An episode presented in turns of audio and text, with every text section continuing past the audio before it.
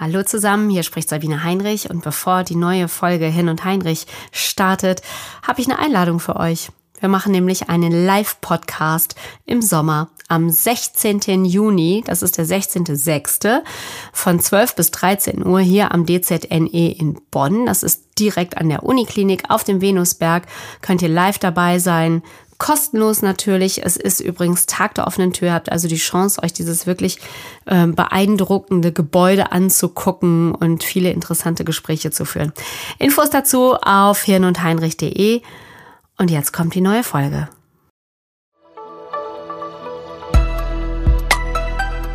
Hirn und Heinrich, der Wissenspodcast des DZNE. Hier ist Hirn und Heinrich. Herzlich willkommen in diesem Podcast. Wir sprechen ja hier oft äh, mit Wissenschaftlerinnen und Wissenschaftlern, weil wir ja wissen wollen, was sind das für Erkrankungen, diese neurodegenerativen Erkrankungen, wo kommen die her? Wann wird das heilbar sein? Ähm, das ist ein Podcast vom DZNE, das äh, Deutsche Zentrum für neurodegenerative Krankungen in Bonn. Und unter diesem Dach, ja, da forschen eben ganz viele Männer und Frauen weltweit an diesen Themen.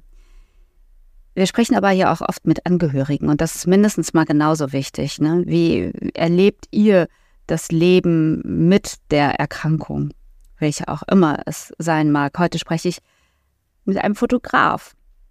Naja, vielleicht komme ich anders rein. Heute spreche ich mit einem Sohn, der seinen erkrankten Vater bis zu dessen Tod begleitet hat. Und jetzt kommt der Fotograf. Er hat ihn nämlich fotografiert, er hat ihn begleitet mit der Kamera.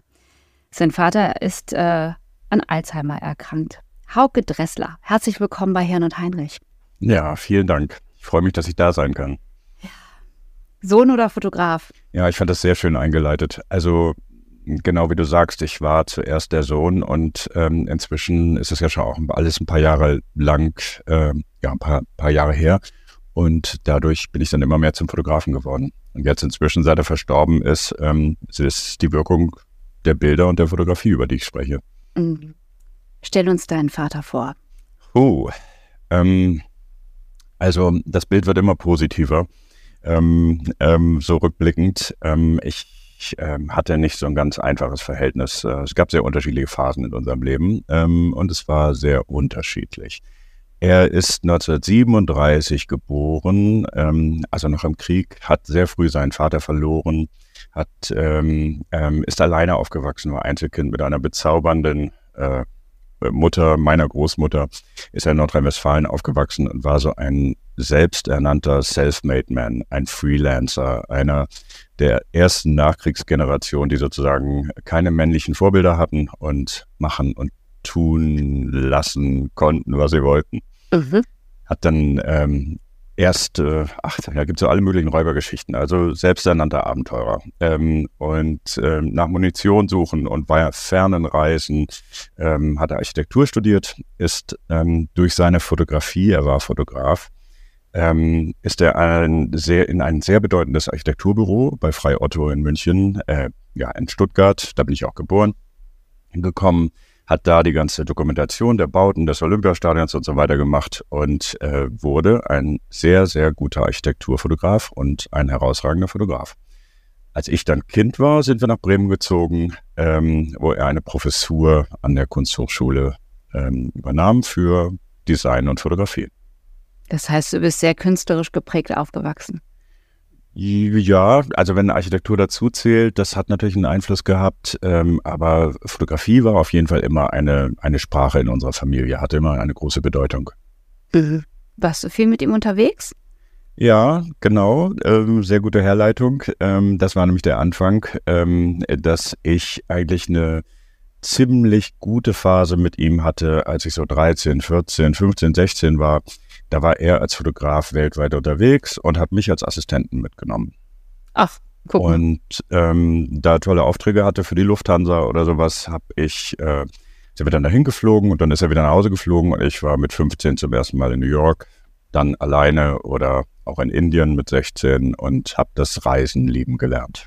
Mhm. Was macht das für so eine Vater-Sohn-Beziehung, wenn du sein Assistent bist? Oh, das ist so wahnsinnig lange her. Also das war eine sehr gute Phase. Wir haben etwas geteilt. Wir haben ein gemeinsames Interesse gehabt. Es gab mhm. ein Ziel. Es gab, ähm, es gab Arbeit, es gab eine Belohnung dafür, es gab tolle Ergebnisse und äh, vor allen Dingen war es alles neu für mich. Also mit, mit 15 diese Plätze zu sehen, war, mhm. war, hat mein Leben geprägt. Jetzt bist du ja selber auch viel unterwegs als Fotograf.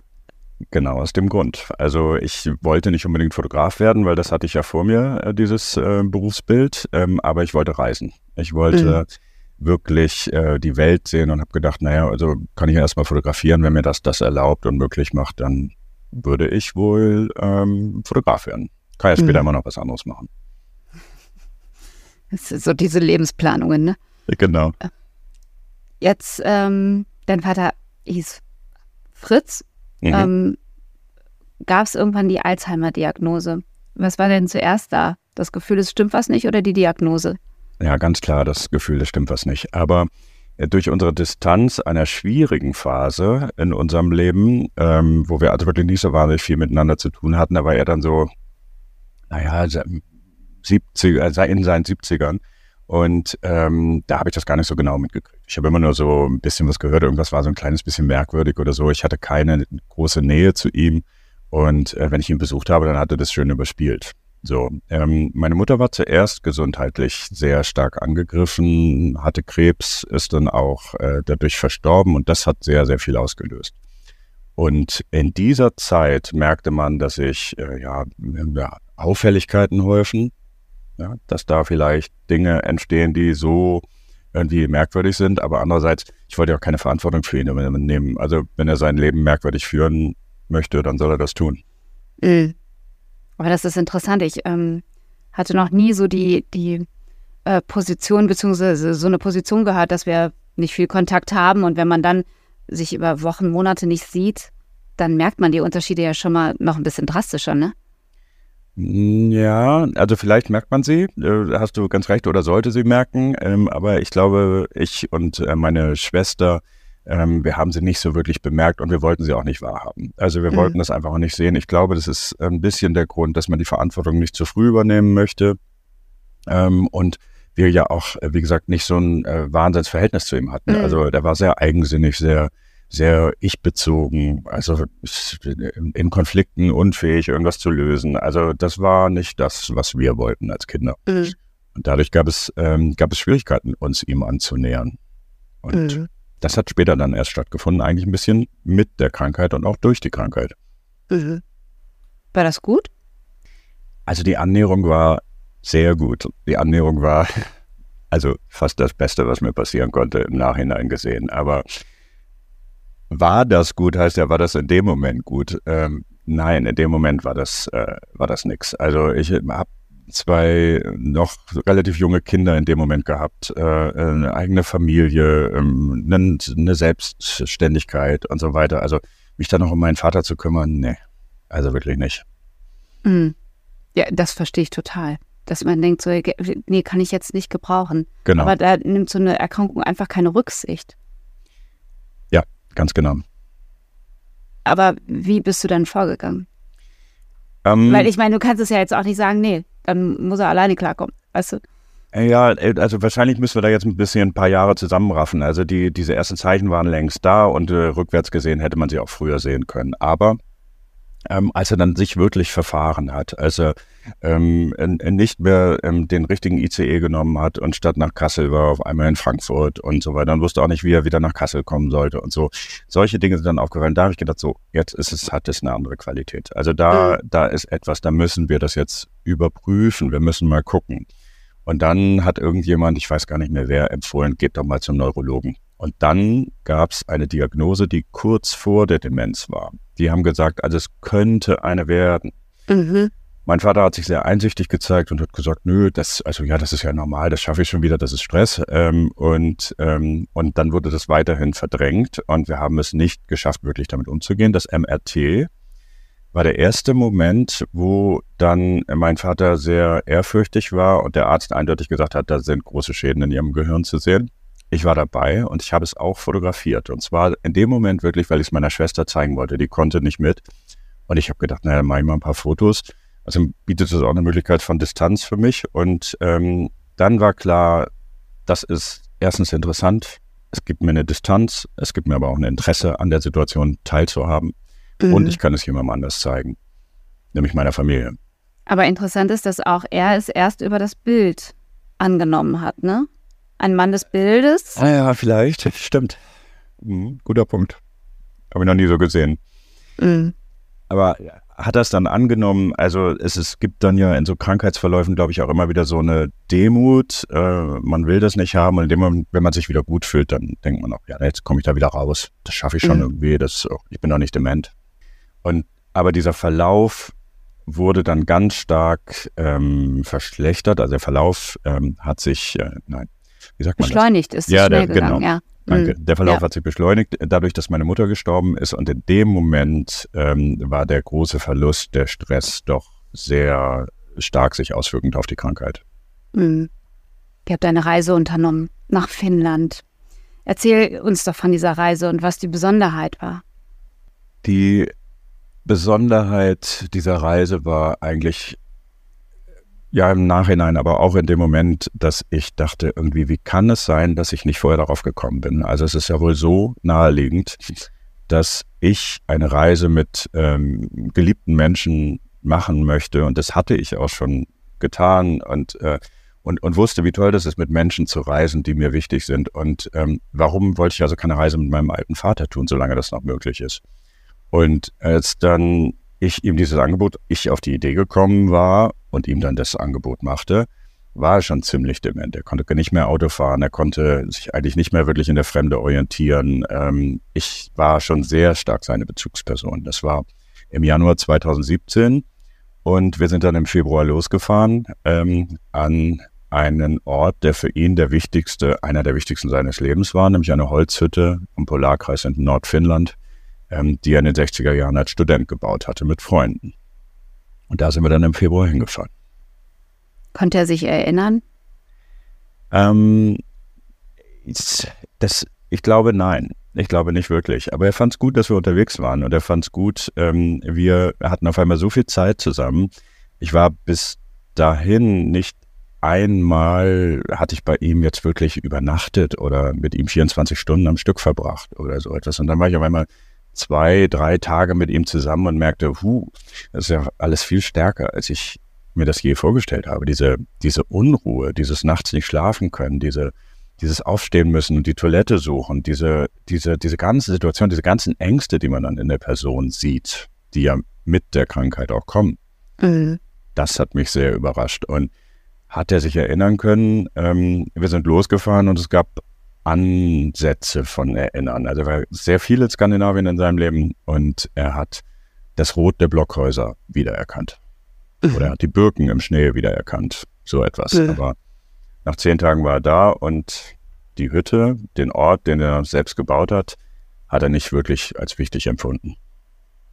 Wie hat er denn überhaupt reagiert? Ähm, also während der Reise äh, war das so, vielleicht kriege ich noch eins voraus, also der ist, der ist ungefähr, ich glaube, er war 78, äh, er müsste so 78 gewesen sein. Und ich habe seinen Hausarzt gefragt, ob ich das äh, mit ihm machen sollte, so, ob er das für eine gute mhm. Idee hielt. Und dann, äh, dann hat der gesagt, ja, also pack ihn gut ein, gib ihm ordentlich was zu trinken und dann, äh, dann schafft er das schon. Das wird euch gefallen gemeinsam. Und das habe ich in dem Moment wohlwollend wahrgenommen, aber eigentlich unterschätzt die Tiefe der Aussage, weil nichts besser als so viel Zeit gemeinsam zu verbringen und sich diesen Ruck zu geben, diesen Mut aufzuwenden, den ich niemals gehabt hätte, hätte ich es von vorher, hätte ich es vorher gewusst, was da auf uns zukommt. Es war so dermaßen anstrengend. Aber ich äh, verstehe es richtig, dass du dich weiterhin eher mal so hinter deiner Kamera aufgehalten hast. Ja, das, das kann ich gar nicht so richtig beurteilen. Nein, ich Ja, glaube, aber wenn du sagst, du, du hast dir dadurch auch eine gewisse Distanz äh, verschafft, ne? Mhm. Die, die Distanz des Beobachters. Aber mhm. äh, ich bin ja trotzdem mit dem Moment auf der Reise, bin ich ähm, Guide und Leger und Fürsorgender und Sohn und ähm, Angehöriger, Ansprechpartner, Fahrer, ähm, Versorger und ähm, nachts Aufstehender gewesen. Mhm. Genau. Also die eine der anstrengendsten Zeiten, die ich so erlebt habe. Und diese Form der, ähm, da, da, da war das Fotografieren selbst am Tag ein Bruchteil nur, ganz, ganz wenig. Also wenn mhm. was Schönes passiert ist, dann habe ich das fotografiert. Ähm, wenn was Interessantes passiert, ist dann auch. Ähm, aber ähm, das Fotografieren bietet nicht genug Möglichkeiten, um sich dahinter zu verstecken. Aber es ist ein ganz toller Grund, um sich darin ähm, ein Interesse sozusagen aufzubauen. Also mhm. das ergibt ja was für die, denen ich es dann zeigen möchte. War es denn direkt für andere oder war es eher für dich? Es ähm, Fotografieren nur für mich würde ich wahrscheinlich äh, nicht so ganz ausreichend finden. Also dafür mache ich das zu lange. Dadurch, dass ich immer Fotograf bin, äh, möchte ich die Bilder auch irgendjemandem zeigen. Ich möchte gucken, was es auslöst an Emotionen. In diesem Fall war es gedacht für meine Familie. Ich war ja alleine mit ihm mhm. und meine Töchter, meine Schwester, äh, meine Frau, äh, wir wollen allen irgendwie ähm, das auch so ein bisschen mitteilen und, äh, und vielleicht auch den Freunden und so weiter zeigen. Es war auf jeden Fall erstmal nur privat gedacht. Ich hätte nie gedacht, dass man aus so einem privaten Fotoalbum dann ein solches Interesse erfährt oder ja, bekommen kann. Das ist dann mhm. danach mhm. erst entstanden. Konntest du überhaupt mit ihm darüber sprechen? Oder wusstest du, mein Papa, der war selber Fotograf, Architekt, Abenteurer, der wird das schon spannend finden? Ähm, nein, ich konnte nicht mit ihm sprechen. Also reflektieren äh, mit jemandem, der stark an Demenz erkrankt ist, äh, geht einfach nicht mehr. Da, man hat kein Gespräch, in dem wir wirklich, also wir, wir reden noch über das, was jetzt gerade vor uns ist. Also mhm. das Mikro hängt vor uns oder guck mal da vorne die schöne Birke und mhm. ähm, das sieht aber alles total nett aus hier. Aber dass wir über das nachdenken können und einordnen, was wir gerade eben oder gestern erlebt haben oder was das hier bedeutet, nein, das geht nicht. Also du konntest ihm nicht erklären, Papa, ich bleibe jetzt mit der Kamera dabei. Oder ist das auch erst im Nachhinein so für dich so, so eine Reihe geworden? War das gar nicht eine Idee, ein Projekt? Verzeihung.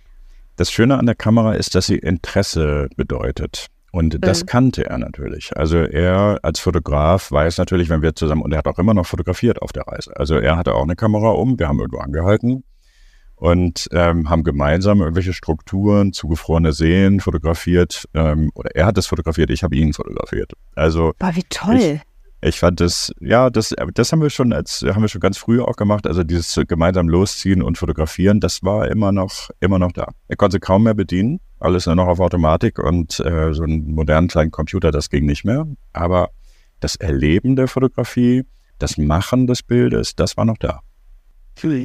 Allerdings hat er kurz danach vergessen, dass er das Bild gemacht hatte und hat es nochmal gemacht. So ist das. Ja.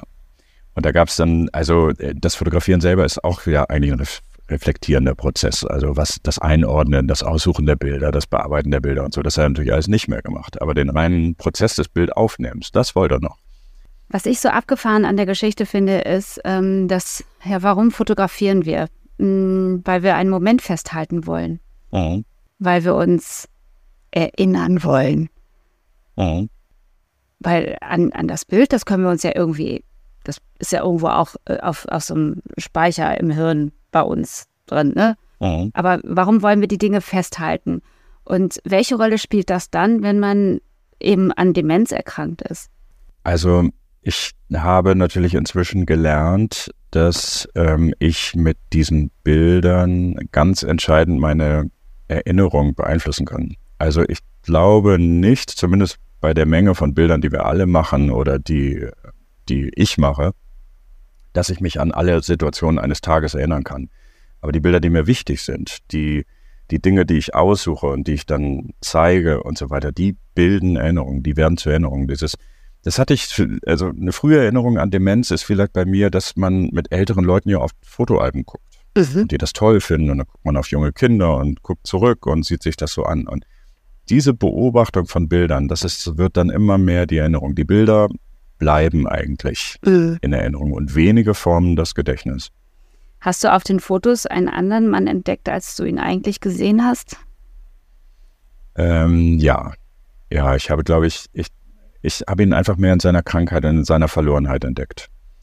Also ich weiß aber nicht ganz genau, ob das die Antwort, die richtige Antwort ist, weil ich habe ihn nicht auf den Fotos entdeckt, sondern ich habe durch das Fotografieren entdeckt. Das Fotografieren ist ein Auseinandersetzungsprozess und damit habe ich eben entdeckt, dass er, ähm, dass er viel weiter in seiner Krankheit ist, dass er viel verlorener ist, als ich gedacht habe, dass er, ähm, dass er Ängste hat und dass er, dass er, dass er mich sehr braucht. Das habe ich auch, ja, das habe ich auch gesehen. Ich habe, ähm, es gibt einen Fotowettbewerb, Demenz neu sehen, der läuft noch bis Juni nächsten Jahres. Um, du bist Botschafter da und ich habe das bei Instagram geteilt, weil ich die Idee so toll fand und auch deine mhm. Arbeit. Daraufhin haben sich viele bei mir gemeldet und waren ganz baff und haben gesagt, ich wäre nie auf die Idee gekommen, meine demenzerkrankte Mutter zu fotografieren, weil sie so hilflos aussieht, weil sie ihr Lächeln verloren hat. Hauke, warum ist es gut, Fotos zu machen? Gerade dann. Es ist ähm, eine ganz einfache Antwort, es ist, ähm, die mir aber auch erst später natürlich aufgefallen ist, weil ich diese positiven Erinnerungen haben möchte, weil ich sie brauche, weil ich sie für die Erinnerung an unser gemeinsames Leben wiedersehen möchte. Mhm. Weil ich mir diese Momente raushole, weil ich ähm, das nehme, um über meinen Vater zu erzählen, weil ich dir am liebsten Bilder zeigen würde meines Vaters und den dann beschreiben würde. Und ähm, weil, weil, weil diese Bilder äh, wirklich die Erinnerung formen, sie bleiben. Und ähm, man muss sich ein bisschen Mühe geben beim Fotografieren, ähm, um diese Auseinandersetzung zu finden und diesen besonderen Moment. Aber wenn man den hat, ist das ein zutiefst befriedigendes ähm, na, Wirken ist Quatsch, aber es ist ein Erlebnis und eben auch ein Bild. Und man holt sich das wieder raus, wenn man einen positiven Gedanken haben möchte. Mhm. Man hat einen kleinen Schatz und den kann man dann wieder.